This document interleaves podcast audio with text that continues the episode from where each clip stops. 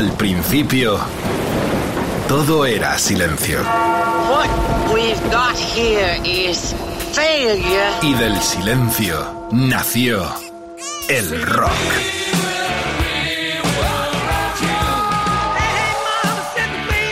Cimentado sobre diez pilares. sus diez mandamientos, sus leyes de la vida, de la muerte, del bien y del mal. Fundamentales en la historia del rock. El Decálogo. El Mariscal Romero. El Decálogo de Mariscal.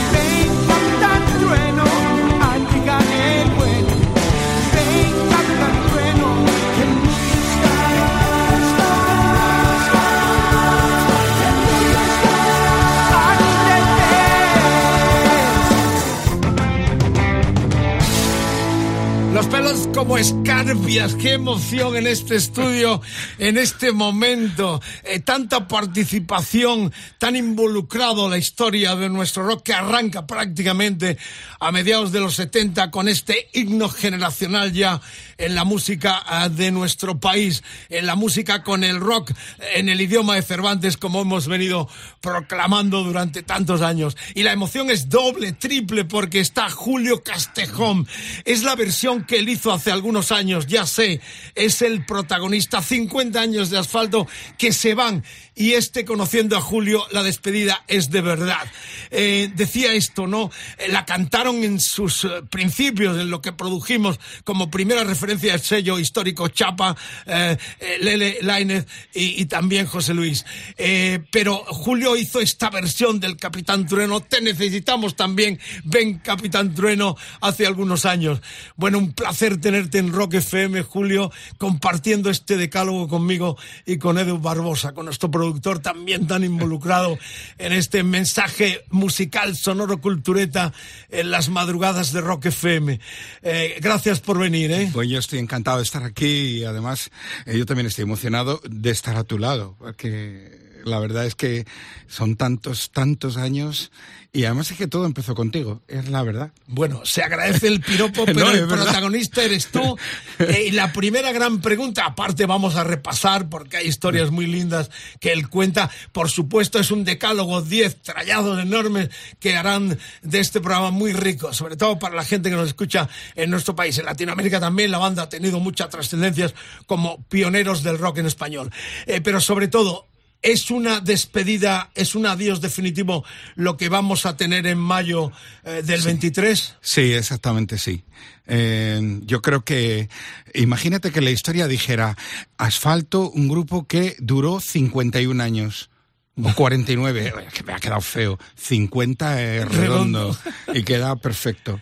No, yo creo que sí, porque, em, bueno, eh, un grupo es un grupo cuando realmente es un grupo, se junta en el local de ensayo, hace música, pero últimamente... Se pelean y se separan. Exactamente. últimamente esto era muy difícil, muy complicado, porque los componentes del asfalto actual son todos profesionales y cuando vino la pandemia les puso la casa patas arriba y han salido disparados a hacer giras eh, mucho más mm, con más conciertos que los que asfalto. Bueno, un legado de 20 discos grandes, los solitarios tuyos, los libros. La verdad es que has sido, tú eres uno de los, iba a decir has sido, eres uno de los grandes animadores de lo que es nuestra cultura rockera, ¿no? Eh, has tenido conciencia de eso siempre, de un trabajador auténtico.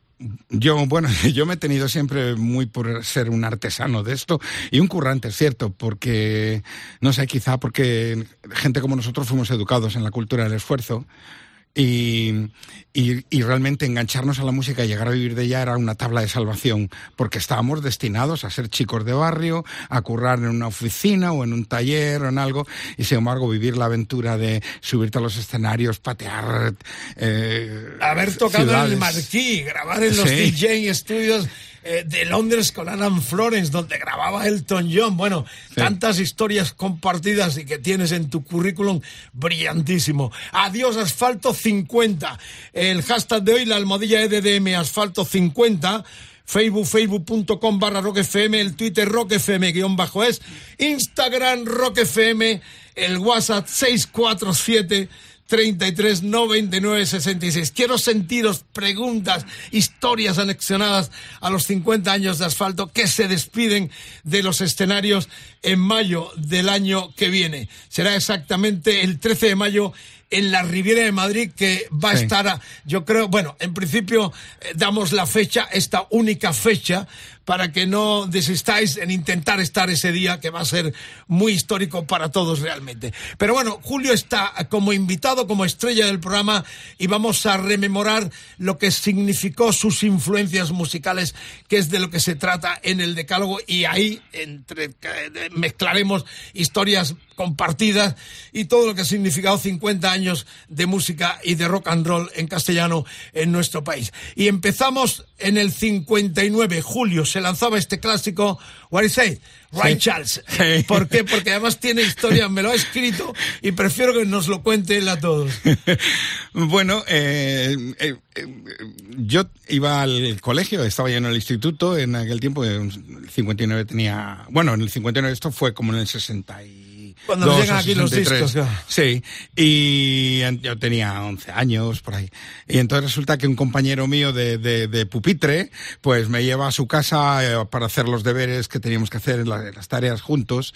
Y cuando llego veo que tenía una guitarra española. A mí la música me había tirado desde niño. Y entonces le veo la guitarra y digo, ah, ¿estás tocando la guitarra? Y dice, no, estoy aprendiendo. Digo, ah, genial. Digo, ¿y es difícil esto de tocar? Y dice, ¿qué va? Es facilísimo. Mira, coge la guitarra y hace ton, don, don, don, ton, do, don, do, don, don. Y yo digo, digo, va, tío, pero si sabes tocar, dice, no, y tú también, coge la guitarra, solo tienes que poner un dedito aquí y tocar las tres cuerdas más gordas. Ton, don, don, don, ton, do, don, don, ¿sabes?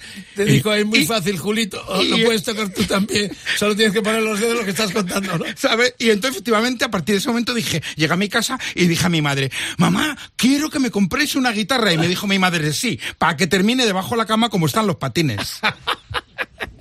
Bueno, pues este es el comienzo, primera entrega de lo que son la banda sonora de Julio Castejón invitado. 50 años se van de asfalto, lo tenemos aquí, es un privilegio y este clásico de clásicos nos rememora tantas cosas también de los que eh, nos enganchamos a la historia, al rock and roll, con piezas tan memorables como este What is con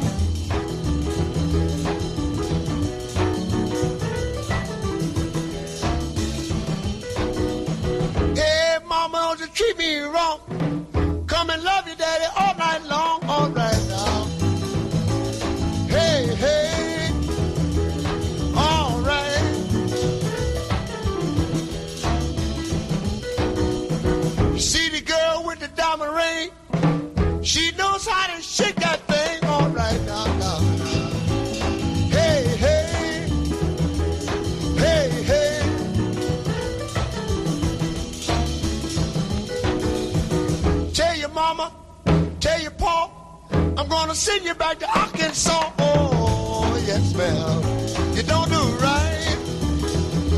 Don't do right.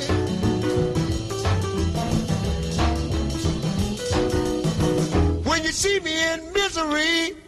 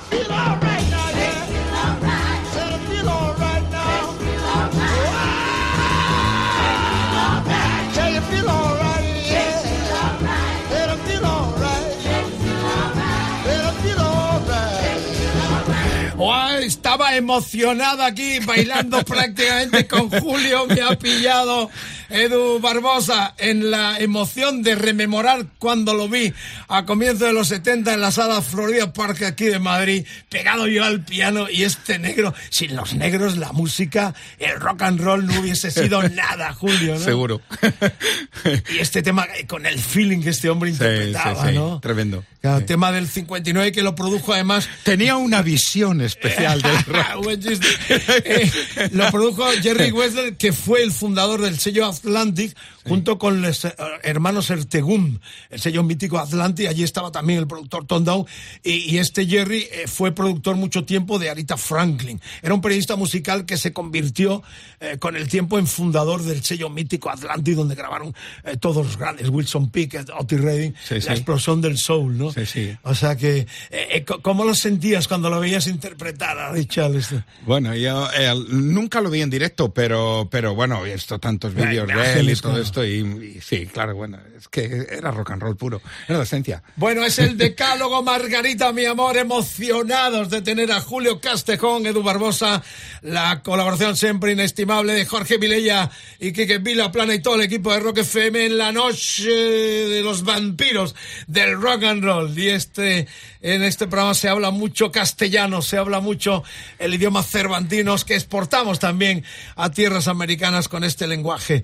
Eh, ¿Cómo fueron los comienzos? O sea, eh, 72, eh, cuéntanos tú la historia, los tickets, eh, Bueno, con, eh, sobre todo eh, José Luis, Sí, ¿no? en, en Madrid había. eh, Yo tenía dos, dos grupos que me encantaban. hablando del 69, 68. eh, que era un grupo, era Los Íberos, que me gustaba mucho cómo cantaban, las voces que hacían, el pop, aquel. eh, de una calidad tremenda las versiones que hacían de aquellas canciones, ah, maravilloso. Y otro que también me encantaba mucho era eh, Los Tickets, porque tenían un bajista que era eh, pura energía. Hablo de José Luis Jiménez. Entonces, eh, casualmente, cuando yo empiezo a tocar con un grupo que se llama Handicap, son del mismo barrio que los Tickets. Y, eh, y entonces, bueno, pues empezamos a tener una relación un poco más, más fluida. Entonces, ellos se quedaron sin local de ensayo porque se les inundó y vinieron a ensayar al local de los Handicap. Para mí aquello era como algo mágico ver allá a los Tickets. que, ah, tremendo. Locales de ensayo eh, con Eh, mucho optimismo, ¿no? Con mucha... Bueno, por de hablar, ¿no? era, era un chamizo. Era leonera, ¿no? horrible, horrible, sí. Pero bueno, vinieron ahí. Entonces ahí empecé a tener una relación directa con, con los tickets, a, a hablar con ellos, a conocernos. Con. José Luis Jiménez, que José Luis Jiménez. estaba. Y justo eh, yo me fui a, a hacer el servicio militar y me tocó en, en, en- en Ceuta. Y estando un día en la cantina, veo a los tickets eh, que están actuando en la televisión. Digo, ¡ah! Si son amigos míos, son colegas. Sí, estaba haciendo. Y lo veo en la televisión, ahí, que es una televisión en blanco y negro en la cantina. y pone asfalto en lugar de poner tickets. Y digo, se han equivocado al rotularlos. ¿Sabes? Y entonces le escribí una carta a- al batería de mi grupo y le digo, oye, he visto a los tickets, pero qué putada que los han eh, rotulado mal. Dice, no, es que han cambiado de nombre. Digo, es un nombre más feo que le han puesto. es lo que yo pensé. ¿Sabes? Pero justo cuando, cuando terminó el, el- el servicio militar recibo una llamada de José Luis Jiménez diciendo que Asfalto había desaparecido, que ya no existía más y que quería hacer un grupo nuevo y que lo quería hacer conmigo. 72. 74. 74, En el pero 72 ellos, era 72 cuando- eran asfalto, Eh. solo con Jiménez. Jiménez, eh, Mario Se- del Olmo, que, desapareció, eh, Pancho eh, a la batería y, y sí, era un... 74 es cuando ya entráis. En- Lele, entro- Cajide, en- no, primero entro yo y Ca- Cajide y yo, y un guitarrista se llama Chema Rillaga, pero luego en el 75, primero el 75, Chema se va y entra Lele y ya es la, que es la ya- formación ya. Que llegamos a grabar Eh, el primer sí. disco. Además, Bueno, además retomamos el nombre de asfalto cuando no estaba previsto eso, ¿eh? O sea, que el asfalto, el que se siguiera llamando asfalto fue casi una cosa mía, que le dije a José Luis, digo, si tienes un, un, un grupo que ya tiene dos singles, esto nos abrirá puertas, ya, pero es que la música que vamos a hacer ahora va a ser distinta. Ya, pero bueno, nos abrió puertas. Bueno, esas puertas venían alimentadas por temas como el segundo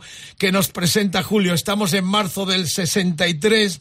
Producía George Martin, era prácticamente el debut oficial del primer plástico En de España, los sí. escarabajos, Sí. de los míticos Beatles, eh, que ya fueron los que alimentaron realmente absolutamente todo. A partir del 66 eh, con eh, Revolver, con todo lo que significa eh, la etapa más progresiva el Sargent, los Beatles transforma lo máximo, ¿no, Julio? Sí, yo creo que ellos eh, son una banda de pop, de pop juvenil, alegre, lleno de fantasía, muy buenos, porque era un grupo que tocaba, es decir, no era un grupo que, que, que aparece en un estudio, era un grupo que se lo habían currado. De hecho, sabes que se fueron a Hamburgo, estuvieron ahí girando en salas cutres y tal. Y, y- Cantando y- hasta el Bésame mucho. Sí, sí, sí, sí, lo que les pedían, ¿sabes? Y resulta que, que, que, claro, cuando, cuando al final eh, eh, se produce todo el fenómeno Beatles y todo este asunto, pues empieza todo a, cambiar. Y ellos, en lugar de imitarse a sí mismos, buscan nuevos horizontes. Y ahí está el Revolver, está ahí el... eh, eh, Robert Soul. el Robert Soul. O sea, son tres discos son, impresionantes. son discos tremendos. el- el- donde claro. también ellos eh, eh, robaban a los americanos, porque eh, mismo en este tema hay reminiscencia de lo que eran los Beast Boys, que es otra de tus bandas Bueno. favoritas, ¿no? Ahí oían Toma y Daca, eh, Daca y Toma, Se donde cada uno Sí, iba sí. aportando y Sí, sí, sumando a lo que era la progresión, que es el concepto de música progresiva en todos los sentidos, lo que tú dices, ¿no? Que es una banda, se podían haber estado reinventando mucho tiempo, como hicieron muchos, sin embargo, dieron un paso de, de riesgo absoluto, no solo en lo personal, sobre todo Leno, Sí. sino también en, en lo musical. Pues este es el Please Please Me, que era el disco de debut, estamos en marzo del 63 de los Beatles. Favorito de Julio Castejón, invitado, se marcha en asfalto después de 50 años y esto lo celebramos, lo entre comillas, en Rock FM en el Decálogo.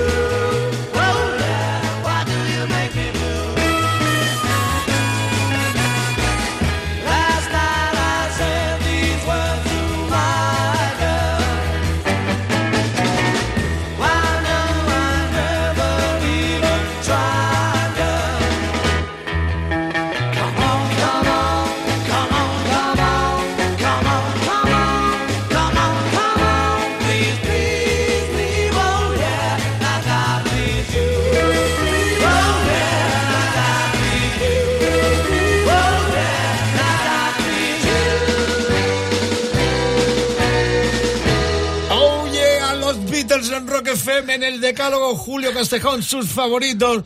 La primera vez que escuché a los Beatles fue a la salida del colegio. Parábamos en los villares que había en el portillo de embajador, está hablando de la ciudad de Madrid, donde se crió, es una sinfonola Jackbox o gramola, Ah, como ¿cómo mola que? tu gramola, Sí. que había en su interior, no dejaba de sonar aquella canción que todo el mundo tarareaba. El humo de los cigarrillos bisonte, rubio sin filtro, inundaba el ambiente y me pareció que aquello que sonaba no tenía parangón. Qué bueno lo escribes, ¿no? Es que era verdad, es tremendo. Yo quedé noqueado. Yo con esto, a partir de ese momento, yo ya quería ser músico. Es que no quería ser otra cosa. A partir de ese momento. O sea, era una cosa que me, me- me- pero no a mí, ¿eh? Yo creo que fue un- una conmoción tremenda entre la juventud. Y lo que te digo de la máquina esta que había que echarle pesetas para que, para que ponía, y, y no paraba de 25 sonar. pelas, en vez de y- 25 y- y no hacía más que sonar el disco y el disco, el disco, y, todo el mundo. Y, tremendo. Eh, tiempos fascinantes de comienzo que fraguan lo que es la leyenda hoy de, de asfalto. Eh, tiempos felices, porque luego vendrían los tiempos amargos de las separaciones, de las rupturas. Eh, bueno, el tiempo borra mucho, pero, pero en el caso vuestro y Barón Rojo habéis acabado como el Rosario de la Aurora. Pero de eso hablaremos luego también, porque resulta increíble que no haya habido en los dos casos una reconciliación eh, con los que eh, labrasteis y trabajasteis codo con codo en los tiempos difíciles. ¿Por qué se dan esas rupturas tan trágicas? Bueno, eh, yo creo sinceramente que José Luis y Lele se dejaron asfalto para hacer un, un grupo mejor. Y hicieron un gran grupo, pero no mejor. Y eso, eso ha quedado soterrado y yo creo que en su estado de ánimo se refleja cuando José Luis hace unos días me dijo, eh, yo siento con relación a asfalto una relación de amor-odio.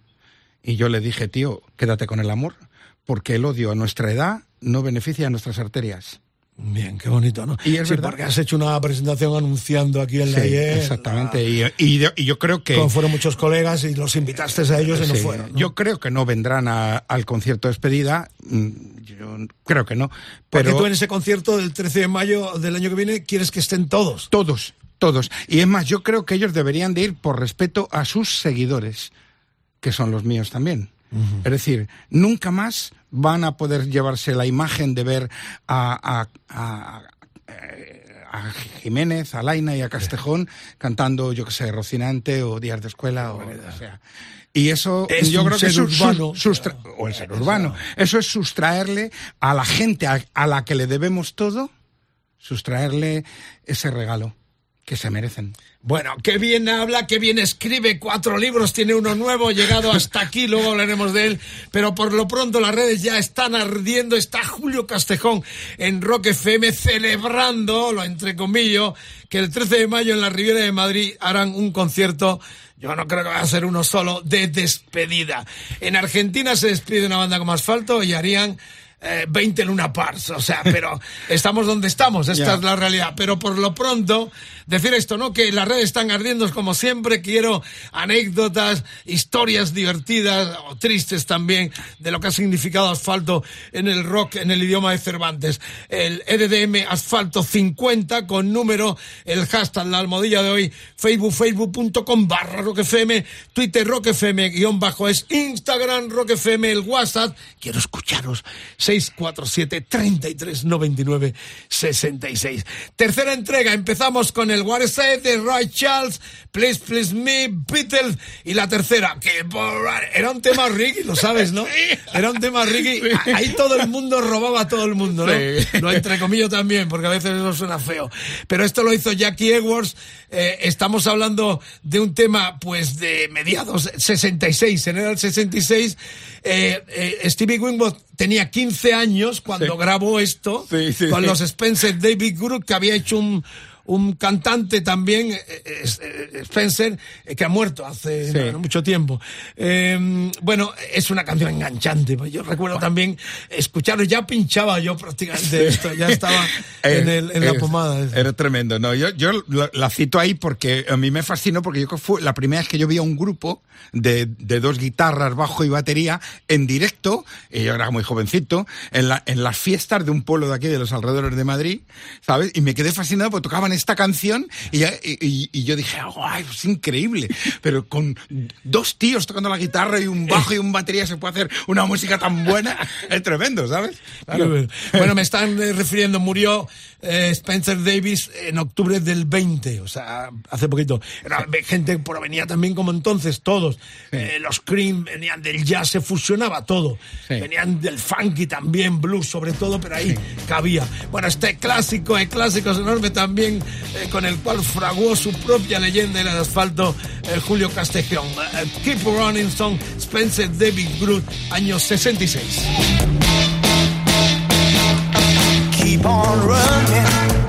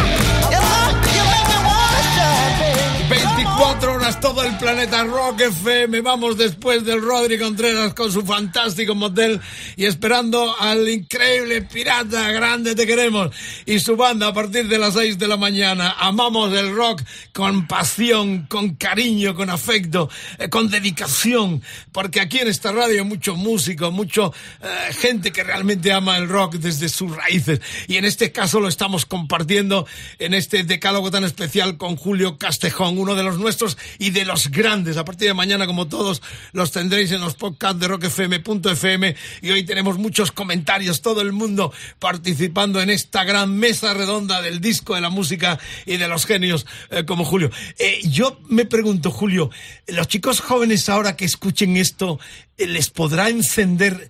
eh, yo creo que todavía hay mucha gente, eh, porque van a los conciertos por miles de los Rolling Stones, eh, esa llama a escuchar esa distorsión que era cutre, cutre, cutre. Sí, es tremendo. En este tema. Sí. Bueno, yo no lo sé. La realidad es que lo que veo no me hace ser muy optimista, pero, pero el rock yo creo que tiene una esencia en sí mismo, ¿me entiendes? Que, que, te, que, que, que te puede llegar a conmover. Entonces, no sé, la vida da muchas vueltas y a veces lo que ya parece que todo ha pasado, pues igual luego empieza de nuevo. Así que, no sé, confiemos que en no se eso. iba a decir los vinilos iban a volver Eh. de forma tan increíble, ¿no? Ya lo ves. Dios salve el vinilo. Aquí en Rock FM vive también el vinilo y en el decálogo con Edu Barbosa, Margarita, mi amor, qué noche, estamos muy contentos. Me ha traído un nuevo disco, eh, libro, llegado hasta aquí, es el cuarto, ¿no? Sí. Esa faceta como la combina. Cara, es muy reflexivo, muy filosófico, siempre te ha gustado Bueno. eh, pensar y, y transmitir buen rollo. ¿eh? No lo sé. Eh, yo creo, yo siempre he tenido, bueno, de hecho la mayoría de las letras de asfalto las he escrito yo. Pero no sé, siempre me ha gustado mucho escribir y, eh, en fin, no sé, hacer mis reflexiones, inventar historias también. Por hecho, tengo publicado una novela. Eh, pero mm, bueno, este libro yo creo que para mí es especial porque sé que no voy a escribir ninguna vez ninguno otro como este. Es un, digamos, es un poco eh, una serie de reflexiones acerca del tiempo que me ha tocado vivir y sobre todo vivirlo en un mar de turbulencias porque no ha sido fácil. Claro, hemos visto Sí. eh, ver ahora el internet ya es eh, Ya. como los espejitos eh, de antaño, ¿no? Fíjate. O sea, ¿qui- ¿quién decía que íbamos a ver esto, no? Ya. La revolución en todo el mundo eh, y en el disco increíble con Sputnik, con lo que ha significado el cambio generacional en todos los aspectos, ¿no? Era inimaginable. Cuando poníamos los discos con la friturilla, Sí. eh, con, el, con la aguja, que ahora lo ven un chico joven y dice, ¿eso qué es? Qué raro que escuchabais música con un plástico, con una aguja, haciendo Ya. este, nosotros da co- como dinosaurios. ¿no? Ya, mira, Pero mi- es lo que hay. ¿eh? Mi padre era carpintero, eh, trabajaba en, en- en los ferrocarriles y reparando los vagones de madera. Y, y, y entre- para hacer Sí, porque agujeros. hubo vagones de madera. Sí, sí, eh, porque había vagones de madera. Para hacer agujeros usaba una que se llama berbiquí, que es que le dabas vuelta y hasta que se hacía. Mi padre nunca no conoció lo que es un taladro normal. Y para hacer- imagínate, para hacer un agujero, la de vueltas que tenía que hacer, el esfuerzo que tenía que hacer. Claro, ¿qué pensaría mi padre si viera que hoy día todo te lo hace un robot? Bueno, Ray Charles, Beatles, Spencer, David Groot, Good Vibration, los Beast Boys. Eh, palabras mayores. Sí. Eh, Esta gente también. El Peck Sound es un Es- disco es una cosa- memorable. El Sgt. Pepper. Ahí hay Sí. eh, tanta imaginación y tanta vanguardia Sí. que te asombra también eso. ¿no? Sí, ya de- sois hijos un poco de ahí, ¿no? Sí, yo creo que eh, yo mm, desde, que- desde el Please Please Me yo no dejo de oír música, estoy todo el rato en lo último que sale, pero ahí me agarré una un- unas fiebres eh, por culpa de una leche, que- que- de una lechería que había en mi barrio, que vendía leche, mal- todo, todo el barrio se puso Sí, porque malo. entonces íbamos ah, por la leche a la vaquería a la vaquería del barrio. Sí, y entonces resulta que mi madre, bueno, pues no sé, la, la de- hervía, pero, de- pero igual, no sé. El caso es que, que, que nos co- y, me- y, me- y eso se me complicó con otras cositas que me tiré eh, bastantes semanas en la cama. Y entonces me trajeron un tocadiscos, que el primer tocadiscos que entró en mi casa, que no era mío, que me lo habían prestado. Y mi amigo Enrique Cajide, que luego fue batería de asfalto, me traía los discos. Entonces, ahí me trajo el, el Good Vibration. Y yo recuerdo que no había oído nada igual, nada parecido. Los sonidos que había, las, eh, ese ceremín que suena, todo ese tipo de cosas. Y yo me, me quedé fascinado. Y yo creo que a partir de ahí pensé que, evidentemente, eso era la evolución del pop. O sea, estabas viendo Claro. lo que tú también en un momento determinado querrías hacer, ¿no? Sí, Aunque eh, estabas bueno, todavía bueno, prácticamente en pañales. En lo... No, simplemente eh, eso es lo que te, abría una, una puerta por la que eh, salir y a buscar nuevos horizontes. Y eso, me, me- eso me ha acompañado toda la vida. El Peck Sounds que no entró en el disco, este tema, por el productor, hubo ahí algún en- malentendido. Eh, la, la música era de, de Wilson, de Sí, Brian de Wilson, Brian Wilson. y ahí estaban los tres hermanos, más Mike Locke y, y- y Al Jardín, ¿no? O sea que eran realmente una, un combo excepcional con las voces. Sí. E- Era tan compacto, es el tiempo en el cual, estamos hablando de octubre del 66, en el cual los Beatles sacan Revolver, venían del Robert Soul, lo que decíamos antes, desembocan al año siguiente con el Sargent, todo era esa psicodelia fascinante. Gusto, la magia, Sí. la costa oeste, América, que nos influía, era un toma y daca, ¿no? De, de cómo los ingleses recogían aquello, iban reelaborándolo desde el Zeppelin con el blues hasta los Beatles con las canciones eh, de, de música soul, era toda una mezcla de alimentarse, ¿no? Sí, sí. Yo, yo muchas veces lo he dicho que yo llevo tantos años escuchando música que yo mm, no compongo nada nuevo, no invento nada. Todo lo que se me ocurre es como si toda eh, esa música que llevo escuchada en mi cerebro es una batidora. y Cuando me pongo a tocar me sale. Y entonces me puede salir una melodía de lo más pop, como me puede salir un riff de lo más reventón. ¿Me entiendes? Porque depende en qué parte del cerebro se haya alojado la creatividad ese día. Bueno, esto queda en nuestro corazón, en nuestro cerebro, en nuestro sentimiento profundo. Es muy escuchado, ya lo sé, pero es un decálogo. Empezamos con su Capitán Trueno, seguimos eh, con Ray Charles, reitero, Beatles, eh, Spencer, David Groove, con Stevie Wingate al frente, y ahora este Good Vibration Big Boys, estamos en octubre del 66. I love the colorful clothes you wear and the way the sunlight plays upon her hair. I hear the sound of a gentle word on the wind that lifts her perfume through the air. I'm picking up good vibrations. She's giving me the excitations. I'm picking up good vibrations. She's giving me the excitations. Up good, good vibrations.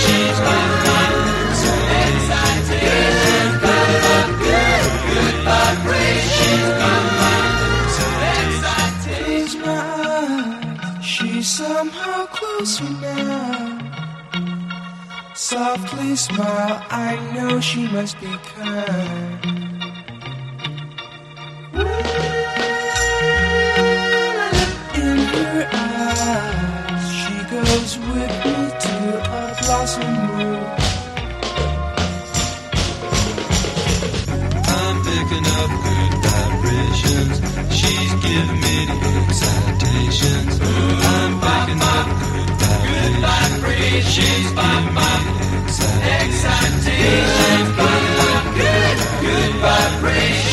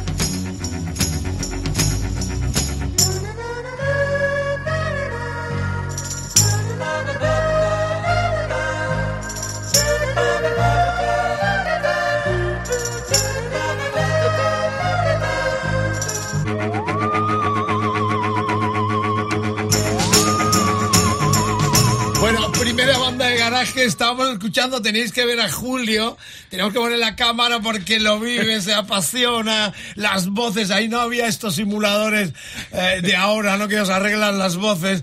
Este tema, lo único que no me gusta es el final, se nota que no confiaba mucho en la canción, que la terminaron, de hecho no estuvo en el Sound y, y realmente terminaron de una forma cutre el tema, pero es tan perfecta, ¿verdad? Hay un trabajo ahí visto artesanal, porque entonces, claro, no había, eran cuatro, ocho pistas, dieciséis un poco más tarde, pero ahí se trabajaba eh, prácticamente a línea, ¿no? Sí, sí, no, lo, que sorprende, eh, porque luego después cuando yo lo decía micrófono cerrado, es que eh, lo analizas y realmente se dan en esta pieza un montón de cosas que, que- que utiliza el buen productor o el buen arreglista, ¿no?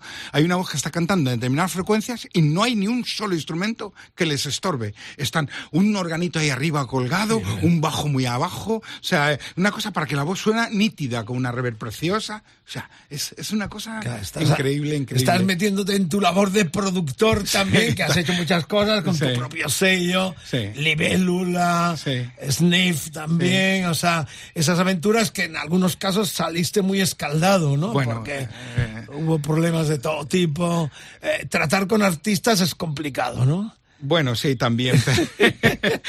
Pero, Aquí nos estamos dando los dos porque vamos a entrar en el grano de lo que también queréis escuchar, porque mucha gente me está pidiendo desde hace mucho tiempo y Edu Barbosa me lo recuerda de vez en cuando. Tenemos que hacer un decálogo o dos con todo lo que fue Chapa Discos que el Mariscal se inventó a finales de los... No, perdón, a mediados de los 70 por culpa de asfalto. Esto es lo que hemos contado de forma sutil, pero realmente la primera referencia es eh, marzo del 78 HS 35001, la referencia del primer disco de Chapa. Eh, la historia es muy sencilla. El Mariscal era un disc ya con cierta repercusión en la radio, eh, en nuestro país, sobre todo en, Madrid, y, un mm, reivindicador clarísimo de que teníamos que tener, consumíamos mucho rock, eh, guiri, y teníamos que tener nosotros también nuestra propia aporta- aportación cultural, sobre todo también mirando América, donde se estaban haciendo cosas muy interesantes.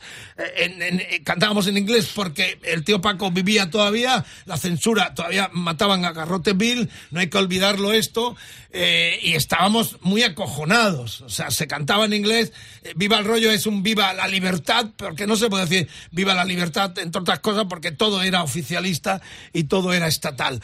Eh, la cuestión es que eh, en aquel tiempo yo hacía unos shows eh, por las pueblos, ciudades, de, principalmente de Madrid, también fuera de España, eh, que era el Mariscal Romero Show, donde yo mi programa de radio lo hacía de cara al público y siempre terminaba con una banda eh, tocando en directo. Por ahí pasaron muchas bandas, prácticamente todos los que estuvieron en, en, en- en Chapa. Y fuimos a Campo de Criptana, esto lo he contado yo muchas veces, a hacer un festival que a mí me contrataron como presentadora. Sí. Eh, ellos tocaban y me tocó una tor- nos tocó una, una tor- tormenta. Debajo, eh, un molino, para los amigos de la América Latina, es la tierra de- del Quijote, donde Sí, se desarrolla sí. el Quijote, la Mancha Española, donde está lleno de molinos, de ahí el comienzo, ¿no? No son molinos, señor. no son, No son gigantes. No son gigantes, son, Son molinos, molinos. señor. Eh, la cuestión es que nos refugiamos, me refugié yo, amablemente me cedieron la furgoneta donde ellos estaban, eh, con su equipo, como iba antes, todos, todos juntos, equipo, eh, pipas, todo el mundo. Y me tuve que aguantar aquella tormenta dándome una vara. Eh, estos eh, eh, genios, futuros genios, diciéndome no nos graba, es un desastre, nadie nos pone.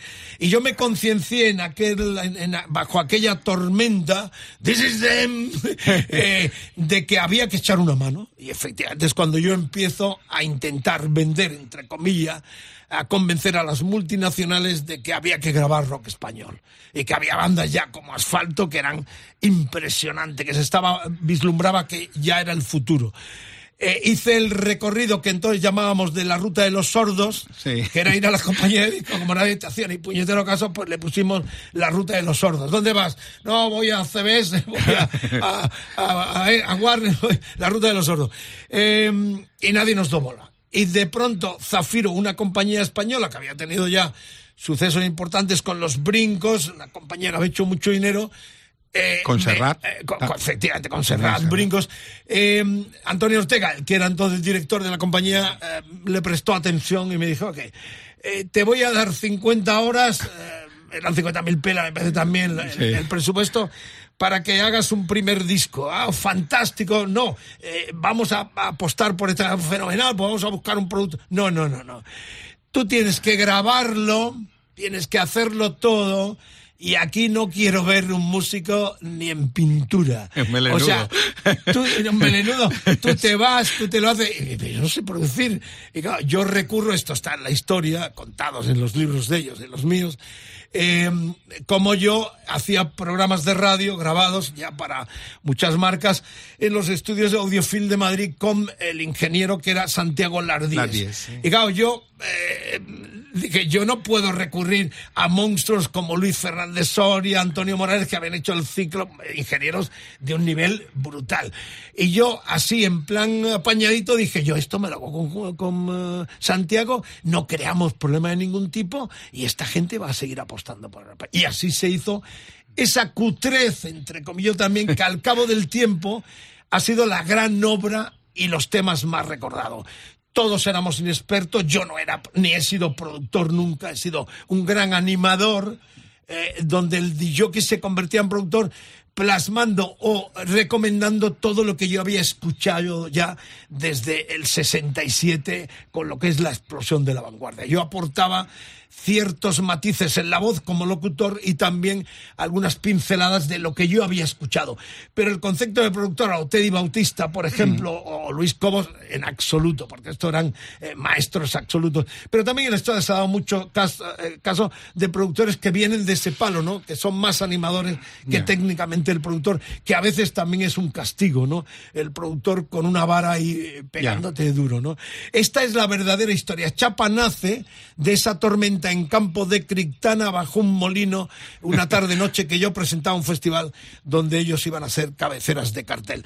Ahí nace todo y a partir de ahí pues eh, eh, grabamos ese primer disco y lo que viene ya es bastante trágico porque otra de las condiciones que puso aquel ejecutivo fue eh, que no había, no tenía que haber problemas, que no quería saber nada.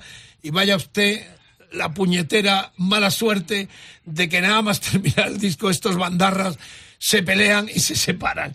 No, no alguna peleamos. vez, alguna vez, no. pero Directamente claro, nos hicieron... eh, eh, dinos eh, sí. realmente al cabo del tiempo cómo ves tú aquella ruptura Una que yo de deslealtad. rodilla decía por favor no separaron que hay un montón de bandas y grupos que tienen que, que grabar y que, y que esto se va al traste Una deslealtad. Eh, Sencillamente, ellos podían perfectamente porque nos queríamos. O sea, no es que éramos amigos, es que pasábamos más tiempo juntos que, que con nuestras familias.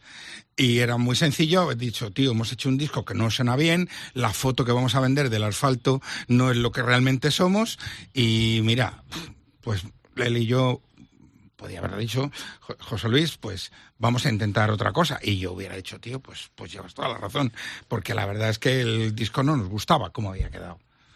Pero no, me entero por un pipa que están ensayando ya con otro batería y con otra gente. Y eso me, me, me hirió, me pareció muy desleal. Pero bueno, eso es una cosa que está ya a beneficio de inventario.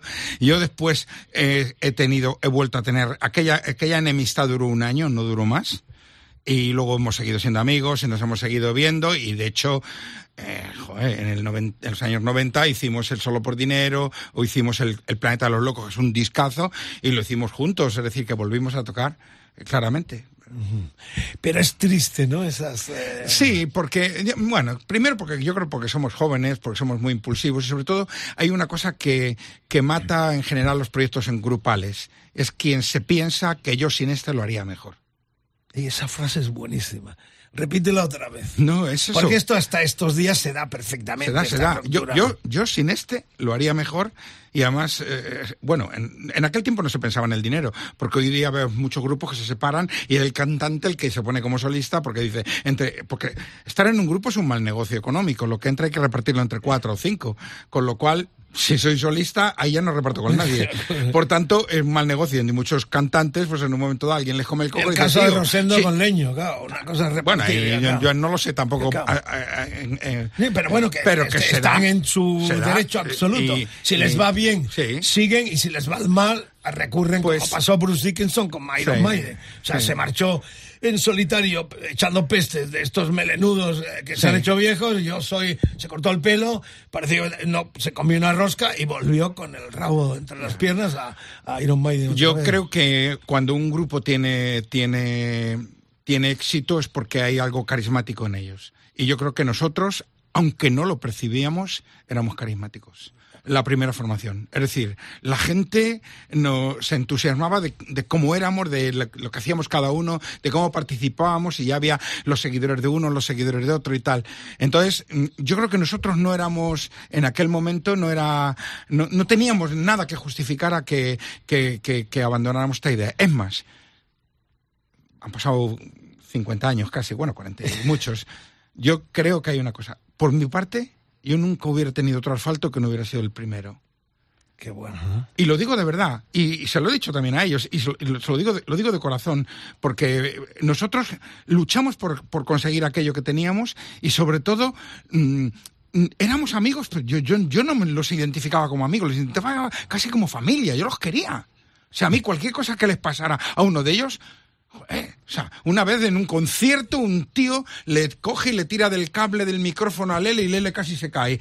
Y, y José Luis y yo nos tiramos a matarlo al tío desde el escenario. Bueno. Es decir, que estábamos implicados a ese nivel. Qué bonita historia, está Sí. narrándola con pasión, con amor. Eh, Yo también, lo que ha sido estos 50 años que se van a cerrar en la sala La Riviera de Madrid el 13 de mayo del año que viene.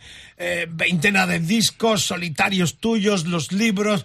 Los otros también con sus topos siguen en marcha, pero esa frase me la quedo, ¿no? Que hubiese seguido.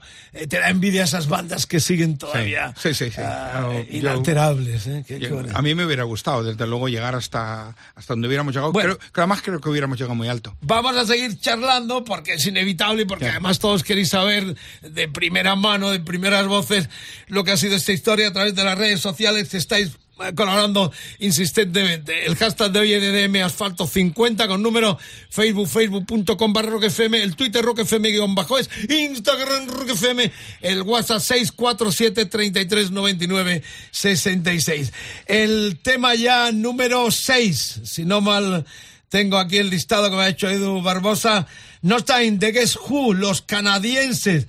Eh, otro tema con el cual tú te, te, te inmiscuyes, pues estábamos una canción, esto debe ser el 69-70, ¿no? Sí, sí, justo porque es cuando empiezo a tocar con los handicaps. Entonces eh, es uno de los primeros temas que, que, que, que montamos y, y, y que me de- dejaban cantarlo a mí. Entonces, eh, bueno, eh, hay un disco que hice cuando lo de la pandemia se llama Canciones en Pijama y hago una revisión, una versión de ese tema porque aquel tema me obligó a comprarme un distorsionador. Para hacer tararara. Lo que vais a escuchar ahora es No Time. No es un tema muy conocido en España. No, no, ellos son conocidos en American pero en. América es. Sí. pero- sí, pero en América es tan conocido como American Woman o más. Claro, claro. Eh, Habría el quinto disco de los canadienses y aquí estaba nada más y nada menos que Randy Baxman, el que más tarde haría Baxman Turner Overdrive, que hace Sí. unos años los vi yo Sí. en el regreso en un parque en Londres, un festival, y tengo fotos con ellos Sí. y no me lo podía creer, la verdad. Pero bueno, estaba ah, Jim, el, eh, John Cale al, al bajo y cantando. ¿Te acuerdas de esta banda memorable? El gran éxito fue American Woman, la versión que hizo eh, Lenny Kravitz, que Sí.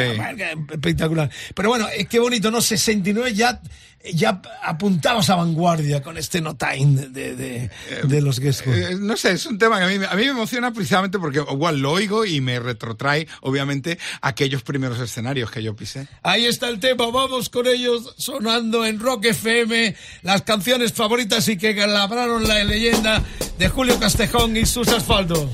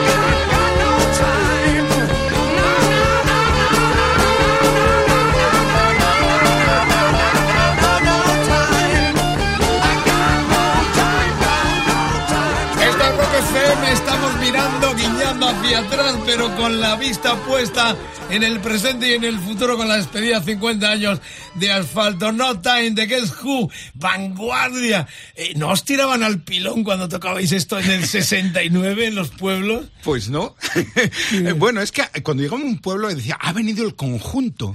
Y todas las chicas iban a ver cómo éramos de guapos. Le importaba lo que tocáramos después, simplemente. Entonces cuando te subías al escenario, todas las tías se ponían delante y te, te miraban y, claro, tú ahí pintándola, ¿no? Entonces, claro, si encima te comes una guitarra con un distorsionador y te hacías un solo de Guitarra, campana. dirías, qué buenos son, aunque la música no, la entendieran. Pero bueno, Bueno, vamos ya a la séptima entrega y tenemos que pinchar algo de los asfaltos con tu hijo Actuales, Paul. sí. Eh, con tu hijo has encontrado un, un sostén importante, ¿no? Un baluarte que, eh, que te ha refrescado muchos aspectos, tocar Sí. con él. Sí, bueno, Paul es un, es un hombre muy capaz, es un musicazo y además, sobre todo, es un hombre que, que, que- trata siempre de, de evolucionar, de, de, de- de ver cosas nuevas y muchas veces él es el que me dice, papá, escucha esto que te va a molar mucho.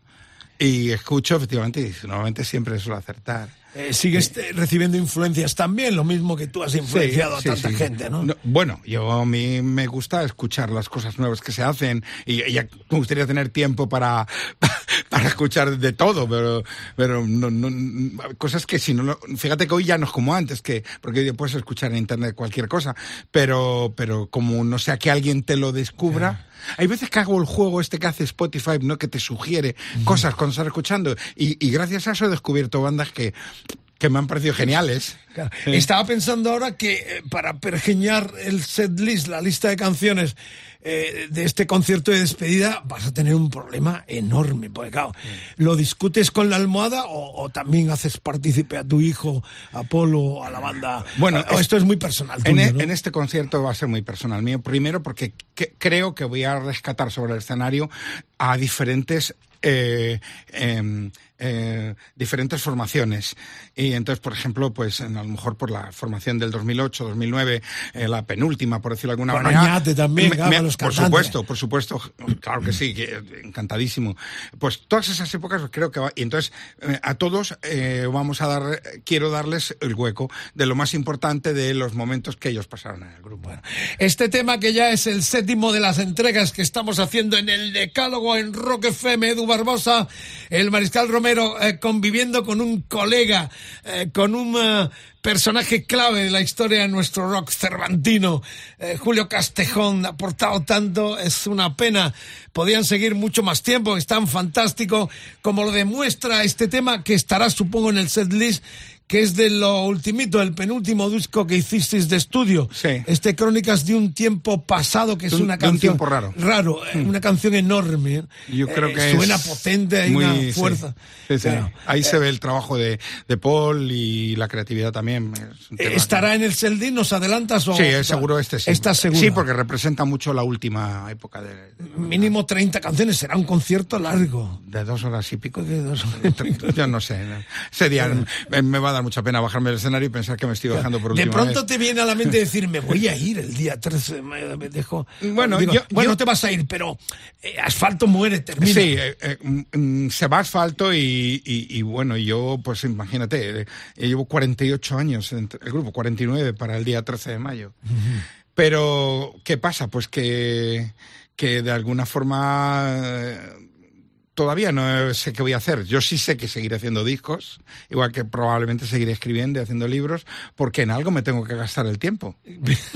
Claro, en algo me lo tengo que gastar. Total, total. Muy bien, vamos con este tema. Son los de ahora, los asfaltos de ahora. Y este tema ya nos lo adelanta. Estará en la lista de canciones del 13 de mayo en la despedida de la banda.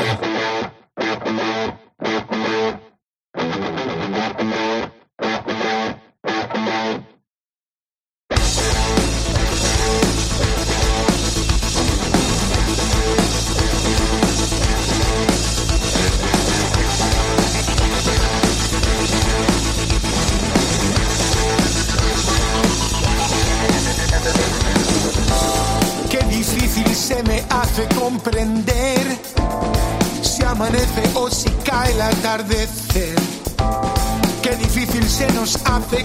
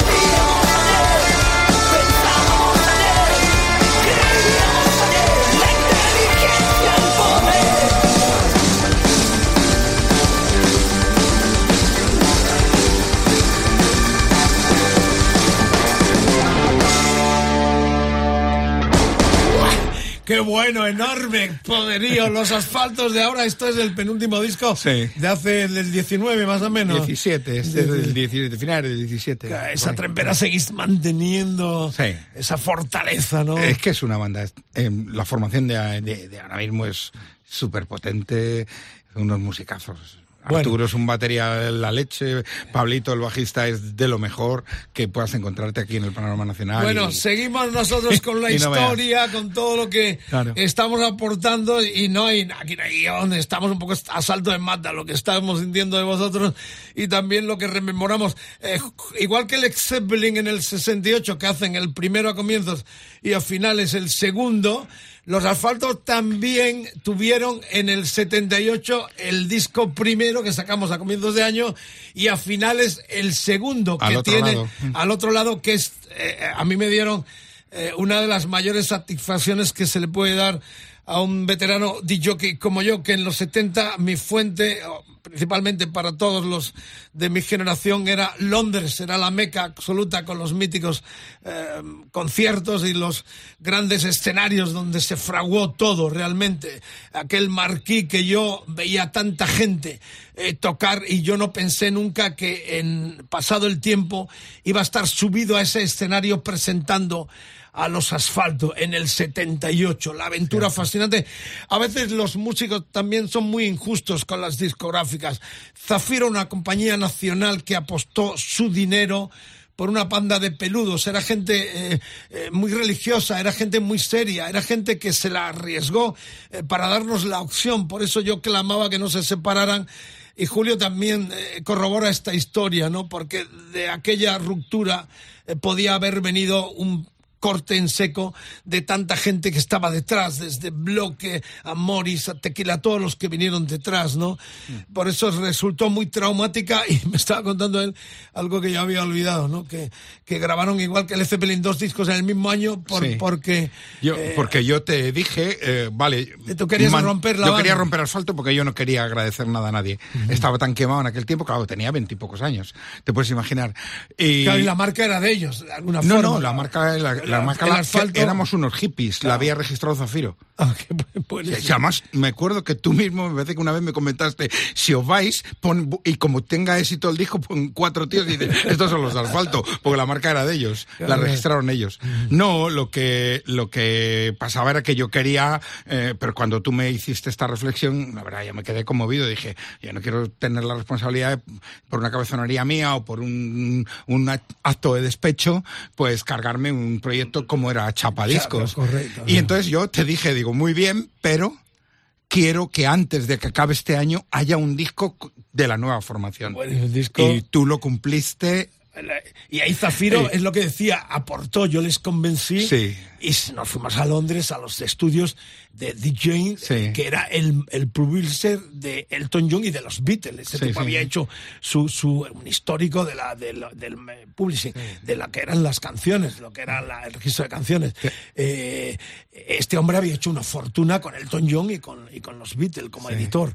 Y fuimos al estudio con Alan Florence, además, que estaba de director del estudio en Londres que era el que nos había hecho eh, el de ingeniero en el primer Viva el Rollo para Moviplay, con Gonzalo García Pelayo, con Javier García Pelayo, cuando les convencí yo para hacer el primer Viva el Rollo. O sea, Barney también, y yo cantando horrorosamente, pero que también era obligatorio. Me decía, ok, hacemos esto, pero tú tienes que dar la jeta. Y era un poco la im- implicación mía como cantante, entre comillas, y como productor. Pero sí es verdad, aquello fue un lujo, pero... Un lujo eso, tremendo. Además, Inolvidable. Hay, y hay una frase tremenda que quedó por años, lo de tea or coffee. ¿Te, te acuerdas que a las gentleman. 5 de la tarde venía un tío, se metía ahí en la sala donde estábamos grabando y nos decía si queríamos té o café? Este, era este Ser también, Ser también, como Macané. Este hombre era una inminencia que había dado muchísimo a la Sí. industria. Pero el momento de en el que yo subo al marquía, esas fotos por ahí, Sí. con una camiseta de Snoopy eh, en el escenario presentándoos a vosotros con aquel inglés macarrónico eh, impresionante, eh, fu- fuisteis los primeros, eso Sí. está claro. O sea, luego todos quisieron repetir la y de hecho yo la repito también llevando a Barón Rojo, pero luego, luego ya todos quisieron eh, ese bautismo ¿no? Sí. de, eh, de Londres, pero realmente fuimos y además cantando en español. Sí, Totalmente. Eh, en español, o sea que Sí, esto sí, también sí. abrimos el camino que Yo más me acuerdo tarde- que lo único que decía después de cada canción decía thank you. Claro, abrimos el camino también. Ni presentaba las canciones ni Claro, nada. El, el- el ¿Pero para fenómeno, claro, el fenómeno no se repite hasta Héroes del Silencio, que también triunfan en Europa cantando en español, porque Sí. Dover eh, cantaban en inglés, En pero, inglés, pero, sí. pero Héroes Cierto. también en español. Bueno, qué historias, son batallitas. Espero que os estén eh, interesando porque hay mucha gente colaborando en, en- a través de las redes sociales, Facebook, Twitter, Instagram, rockfm.fm, el hashtag de EDM Asfalto 50 con número porque es la despedida, el WhatsApp 647 33 99 66. Esto nos da pie también, porque ya lo está preparando Edu Barbosa, que nos eh, colaboréis y nos digáis eh, un decálogo con las 10 bandas imprescindibles y más grandes de la historia de nuestro rock. Así que esperamos vuestra colaboración también. Nosotros seguimos y estamos ya en la entrega octava 25 or 6 to 4. Yes. Aqu- aquellas bandas eh, eh, aquellas bandas donde los metales mandaban Sí, sí, Chicago sí, sí, pero- tiempo glorioso y también gente del jazz no de- Sí, sí, lo que pasa es que cuando yo oigo esta canción, yo ya está empezando a tocar la guitarra, oh, ya la tocaba ya en, en los handicaps, pero yo en aquel momento empecé a hacerte mis pequeños solitos. Cuando oigo el solo este, dije, me lo toca aprender de memoria. Aprenderte un solo de esos, con un, sacándotelo con, con, con, de un, de un vinilo, era mover la aguja un poquito para atrás. Por eso yo siempre digo que soy un guitarrista de pulso y púa. El pulso para correr un, un, un surco para atrás y la púa para imitar lo que acababa de escuchar. Pero es tremendo, sí. enero del 70 era el segundo de los americanos Chicago, sonando en Rock FM con un invitado excepcional. Se despide en asfalto y el mejor tributo de esta cadena de emisoras donde vive el rock es tener aquí a Julio Castejón.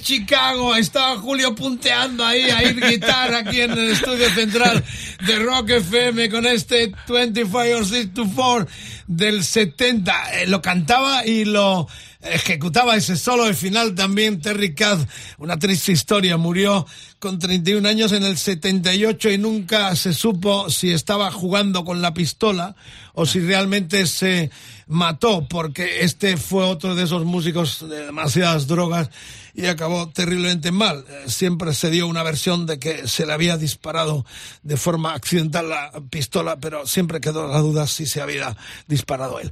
Triste historia para un genio que se llama Terry Kath, que capitaneaba esta formación enorme, los Chicago, que rememoraba Julio entre sus canciones con las que fraguó toda su historia y su leyenda. Eh, Guni y Vanegas, eh, la etapa ya, estamos un poco picando, ¿no? Sí. Según lo que nos va llegando también de la gente a través de las redes. Eh, Vanegas, eh, Vanegas, eh, el uruguayo, el teclista, genial.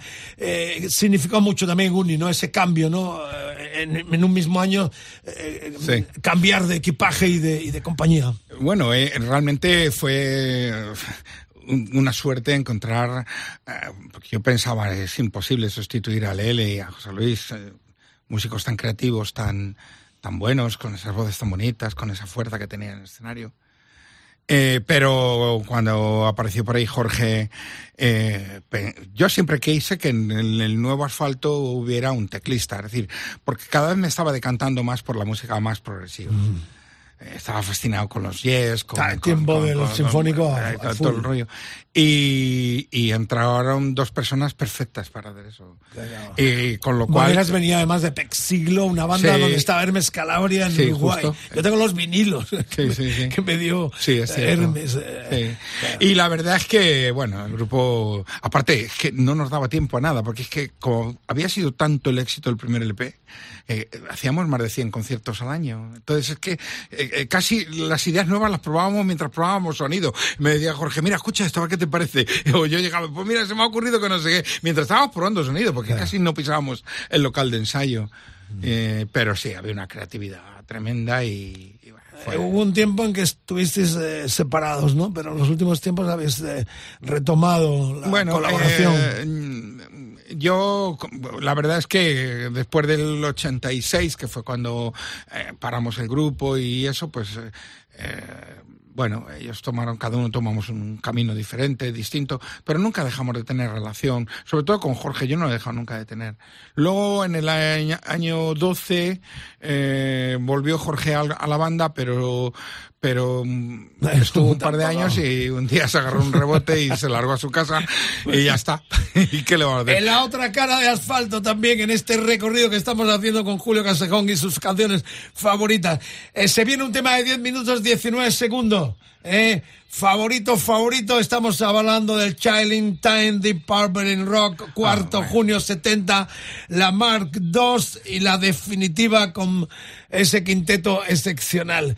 Eh, no pensaba que ibas a meterte en tanta dureza, pero veo que para el final has dejado dos platos realmente fascinantes, como Bueno, es este eh, Child in Time, eh, con esa entrada, el Con el órgano Hammond, con el... eh, con la voz de, de Gillan. Bueno, de hecho, Gillan no canta, esto os pasa también a los cantantes. Eh, Gillan este tema, eh, desde hace ya mucho, se negó a cantarlo porque no llega, claro. Claro.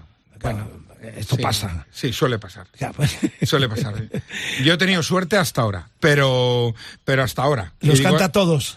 eh, los, ten- los he cantado en el tono original, hasta ahora.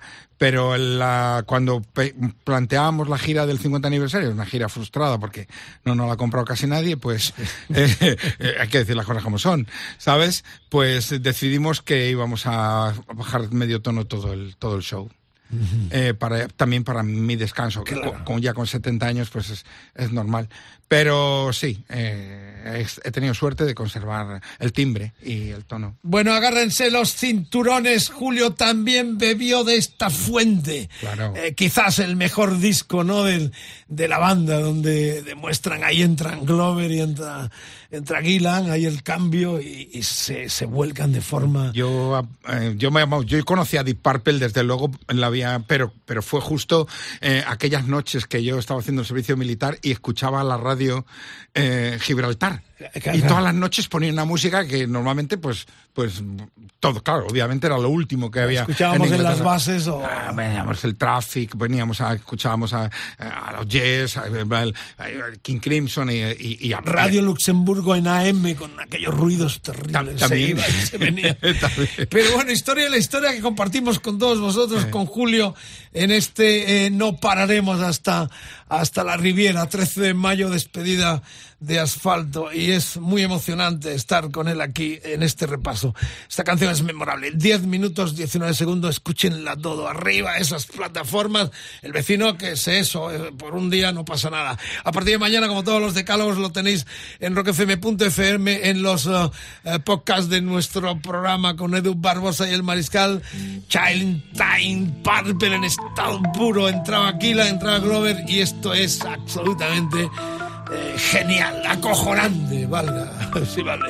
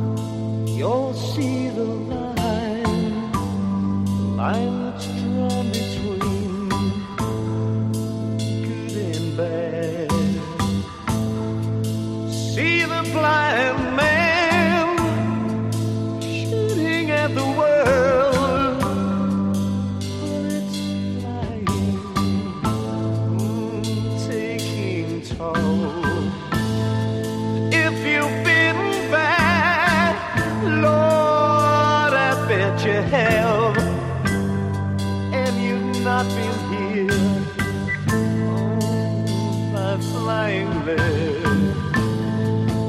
better close your eyes.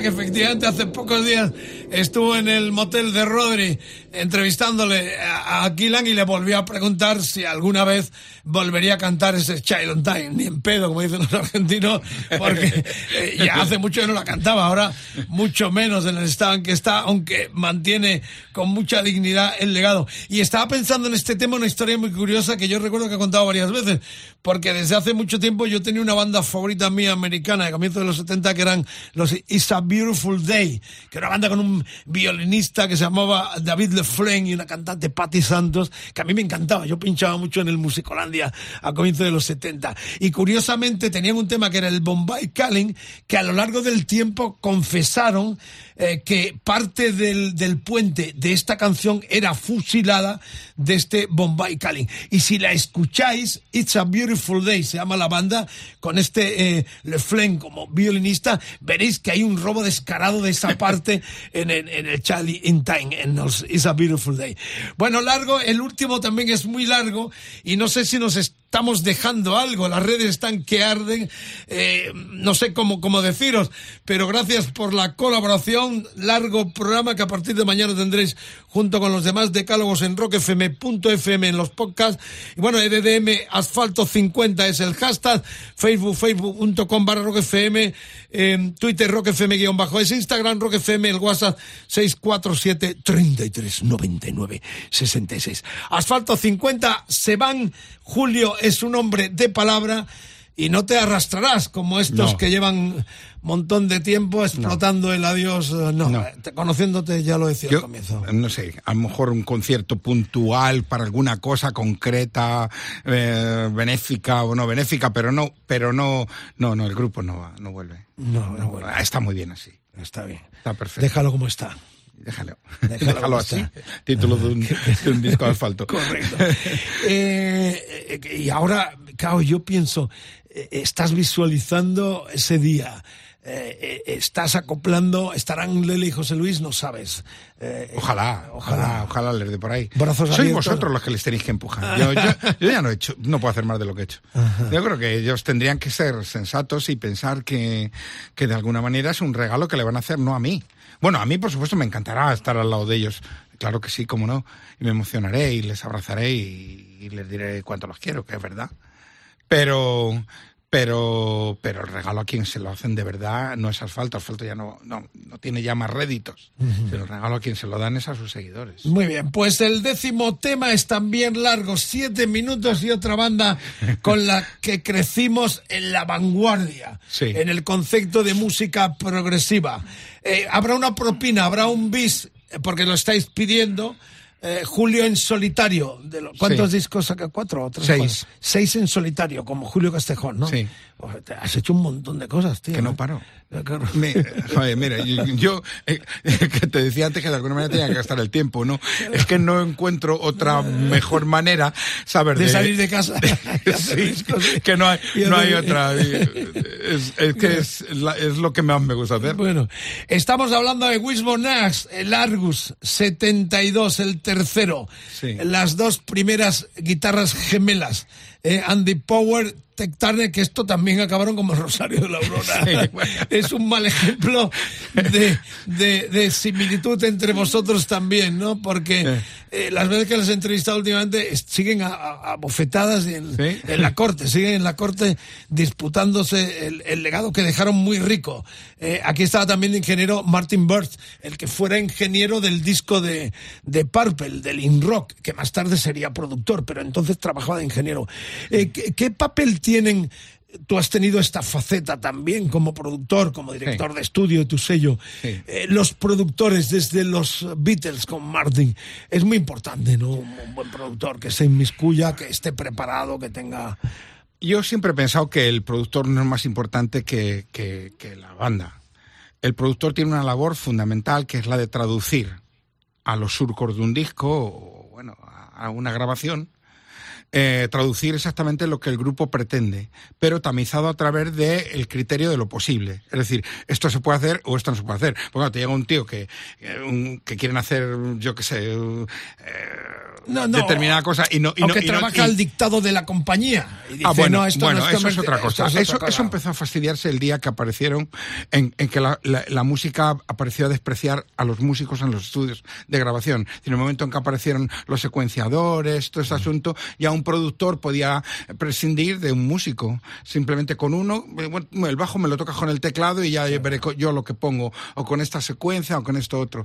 No, yo estoy hablando del productor clásico, como hablamos de, la época del Phil Spector, de, George Milo Martin, aquí, de- Milo aquí. Entonces, yo creo que el productor tiene que tener. Teddy Bautista también. Teddy Bautista tiene que tener conocimientos técnicos para saber lo que es posible y lo que no es posible y tratar de eh, optimizar el trabajo de y la creatividad de los músicos fundamental el, pro- pro- el propio, Director el de la película, ¿no? el, O sea. el director de la película el propio George Martin cuando muchas veces le han dicho "Es que fuiste un genio con él dijo no no los genios eran ellos es verdad él, él- él lo declaraba así eh, y decía y, y él se ponía al piano me acuerdo eh, eh, vi por ahí un vídeo en el que hacía el, el fraseo de Lucy and the Sky with Diamonds tan, ding, clan, clan, y el tío que era un músico decía, esta, director de orquesta. es- esta secuencia mm, melódica es absolutamente imposible en, en una mente cualquiera.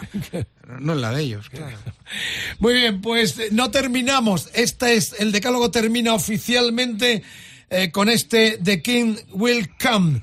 Año 72 era el tercero de los británicos Wisbonas. No os vayáis, aunque si te estás durmiendo, mañana los tienes. Edu Barbosa te los cuelga, te cuelga, ah, súbemela, eh, en los podcasts de rockfm.fm, otra entrega del decálogo muy excepcional, muy hablando en nuestro idioma porque estamos celebrando, entre comillas otra vez, los 50 años de asfalto que se despiden el que viene. Por lo pronto, este era la banda que de alguna forma ah, dio también estilo y categoría al concepto de eh, twin guitars que llamaron los británicos, o sea, las guitarras contestándose de forma gemela.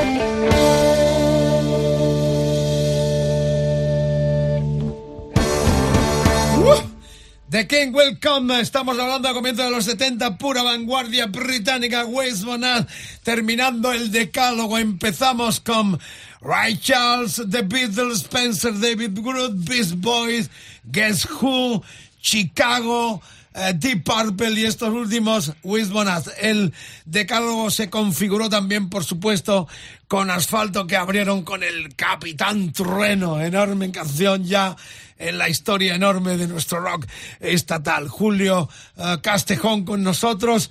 Los asfaltos se despiden en mayo del año que viene aquí en un concierto en Madrid que no se podría dar en ninguna otra ciudad. ¿Será único, o si la venta va sobrepasa habrá más conciertos? Claro, si hay una...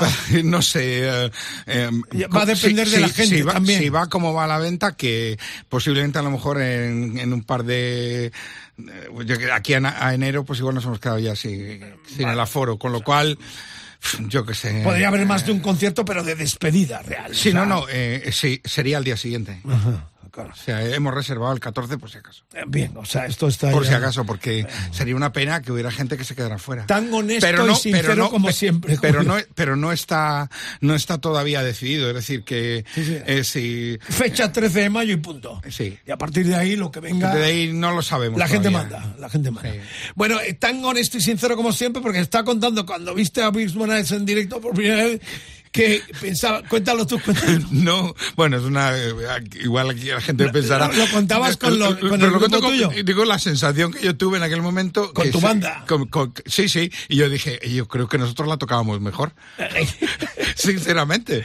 O sea, eh, me, pare- me tenía un poco esa sensación que la tuve. La Cuando banda los sonaba. viste en vivo a los Claro, cuando los vi por, por- primera vez en vivo, de- mm, ya, ya no estaba eh, Ted, Ted Martin, ni eso, claro, sino sí. estaba Andy Power con otra, con otra gente, y me pareció que a nosotros nos quedaba mejor. Qué buena Ya está. historia es. Bueno, terminamos. Gracias por la escucha. La semana que viene, ¿qué será? Será, como siempre, os pedimos la colaboración, unitarios, acoples, eh, canciones, grupos, historias que configuren el decálogo. Diez piezas, diez artistas, diez protagonistas. En este caso, único, Julio Castejón, rememorando la historia de Asfalto con mi pequeña colaboración, por cuanto tuve mucho que ver en el nacimiento de Chapa y ellos fueron los auténticos eh, pistoletazos de salida de lo que significó la etiqueta, donde tuvieron el número, la primera eh, referencia del histórico sello Chapa. No sé, Julio, ¿qué quieres decirle a tu público, a tu gente? Larga vida al rock and roll. Siempre tienes ese punto pesimista eh, que, No. que, que pone las cosas en su sitio. Nunca has vendido nada que no, No, estuviera no. en tus en, en- en tu vocabula- vocabulario y en tu forma de ser, que eso es importante. Bueno, eh, hay mucha gente que, que- y le va bien además vender éxito aunque no lo tengan. Y yo creo que en la historia, una historia tan larga, hay, hay eh, luces y, y sombras y hay éxito y miseria. Eh, claramente, Eh, en- en nosotros eh, hemos sido una banda de rock en un país que no es un país de rock. Es decir, que mayoritariamente la gente opta por otras cosas. Eh, pero aún así hemos tenido la suerte de sobrevivir durante tantísimos años y vivir una experiencia ma- magnífica. En, en mi libro, llegado hasta aquí, si lees, eh, son 500 páginas casi, pero, pero bueno, si lees la parte final, te das cuenta de lo contento que soy de haber tenido la vida que he tenido. Así que soy uno, en, realidad no, no, no, no lo veo todo negro, lo veo todo lo contrario. Que hay mucha gente muy negativa, ¿no? La gente que no ha tenido... No, lo que pasa es que hay gente que dice, "Ah, ¿qué, tal os va la gira? No, estupendamente. Y luego, y te, y luego te enteras que, que no les ha ido estupendamente. Pues es mejor decir, pues mira, no ha venido la gente a vernos. Hace poco me pasaba un listado, eh, eh, el manager de asfalto, de la gente que habíamos metido en determinadas ciudades. Nosotros hemos hecho un concierto en Soria en el que vinieron 23 personas a vernos, a todo un asfalto. Y en Palencia 50. Y en Granada no llegó a 100. O sea, y, y- y- y esto qué pasa? Eh, Pues hay que decirlo. La gente no ha venido y ya está. punto. Y punto, y no pasa bueno, nada. eh, abre Claro. los ojos, que abran los ojos a la buena música, a la cultura que tanto habéis representado y seguir representando afortunadamente. Sí. Eh, terminamos con un bis que es eh, tu faceta, lo estaban pidiendo en solitario de esos seis discos que has Sí. hecho, tanto tiempo, tanta, eh, has Es- hecho tantas cosas tan bonito, ¿no? Este- ¿Eran canciones de asfalto o- o- o... Esta, esta canción de, de Abre los ojos es el tema que cierra un álbum para mí creo que es de lo mejor que yo he hecho nunca en mi vida y yo creo que ya no voy a hacer nada mejor que es La Vía Cortada al Paraíso. Es un disco hecho en los años de la crisis económica donde realmente me atrevo a volcar un mensaje optimista. ¿Sabes? Y al final el abre los ojos es, es decirte no. O sea, tío, la vida merece la pena vivirse. Y a- y- 2008, 2009. esto, esto es sobre el sí, lo, Claro. París sobre el 2009, 2010 y es el disco creo que es de 2011 o 2012 por ahí anda. ¿Sabes? Bueno, pues terminamos con este tema. Abre los ojos despidiendo a Julio. Asfalto el 13 de mayo aquí en Madrid, en la Sala Riviera, y ojalá que eh, tengáis todos la oportunidad de decirles ese adiós que se merecen de forma total, por tantos buenos momentos, por tanto lo que han aportado a la música de nuestro país. Julio, un gustazo enorme en nombre de Encantado. Edu Barbosa y del Mariscal que haya estado aquí compartiendo tus canciones Un gusto. y tus vivencias con nosotros. Sabes que sí, sabes que, que mm, siento mucho aprecio por, por tu persona. Abrid los ojos, pecadores. Ahí está Julio en solitario. Asfalto siempre en el corazón, siempre en Rock FM.